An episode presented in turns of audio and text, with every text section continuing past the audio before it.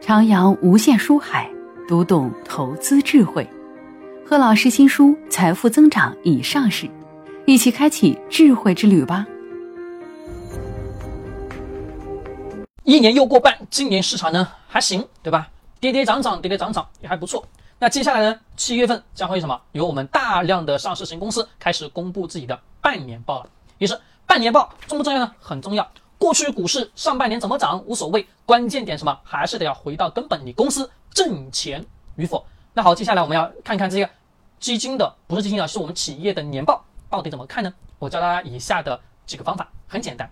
就比如我们今天要去相亲，对吧？假设啊你是女的，你要去相亲，那好，就相亲的对方这是个男孩子，那你要问的第一个问题是什么？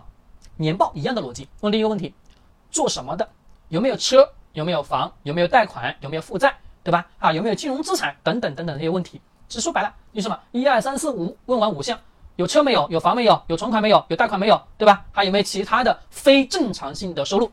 这五个条件，那对应到我们今天的企业的财报当中也是一样的。那好，我们来来看有没有有没有车啊？跟房子，好，这两项属于什么呢？属于我们财报当中的固定型的资产，就公司有没有固定的资产啊？看看多还是少？好，除了这个以外，还有什么？你这个男的做什么工作的？那做什么工作，在我们今天的财报体现当中是什么？也就是你这个男的做什么工作的，对吧？啊，做什么工作的？这个男的做什么工作的？那比如说他是什么？做各式各样的这个业务，比如说保险业务。那好，我们要看这个公司是做什么业务，就是对应的是公司是干啥的？他靠什么去挣钱的？好，这是工作，对吧？除此以外，有没有存款？那存款我们要去看一个上市型企业当中，我们要知道它是否有什么有现金流，存款也是公司有没有好的现金流。这个男孩子是假设有一百万的存款，那你想，这公司里面有没有一百万存款？好，除此以外，我们再来看下一个，下一个是啊。对，有没有其他的经营性，就是其他的非经营性收入，比如说投资收益啊，或等等相关的。那我们要看这个企业的当中是不是有其他的投资的固定资产，或者等等等等相关的。好，这些了解完了之后，只能说是一个大概。那接下来还有一个关键点的因素，我们要深究的时候，我们要看什么呢？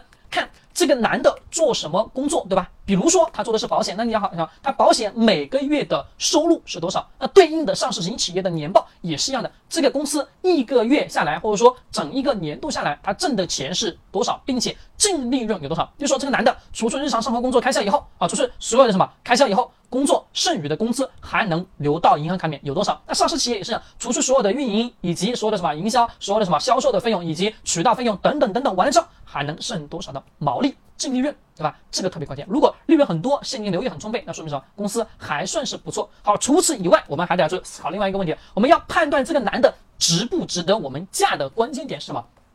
当然，问题又来了，是取决于这个男的所这做的这份工作啊，在未来的二十年、三十年是否能保持增长，或再简单点，这个男的在未来二十年、三十年是否会被社会淘汰，对吧？那好，一个上市公司也是一样的，我们要知道这家公司的年报公布出来，那所有信息都告诉我们，我们要去呃推测一下所处的这个行业未来的几年是否还有增长空间。如果有增长空间，当然是值得我们去看的，值得我们什么去观察的。那这个男的也是一样，我觉得他未来有上进心，对吧？我觉得他未来还有比较好的增长空间，那我跟这个男那就处一处吧，啊，交流交流一下，说明什么是一个富一代呢，对不对？那好，我们要选择上市型企业看年报，也是同样的逻辑，几乎是一模一样。当中跟人相处的关系是没有任何什么出入的，只是说当中的词语进行调换。这其实也就是我们判断一个企业的好与坏，并且什么去看一看这个财报好还是不好，能推断出来公司是有钱还是没没钱，是高额负债还是什么，还是有大量的存款。其实按照这个模子，你们自己去套，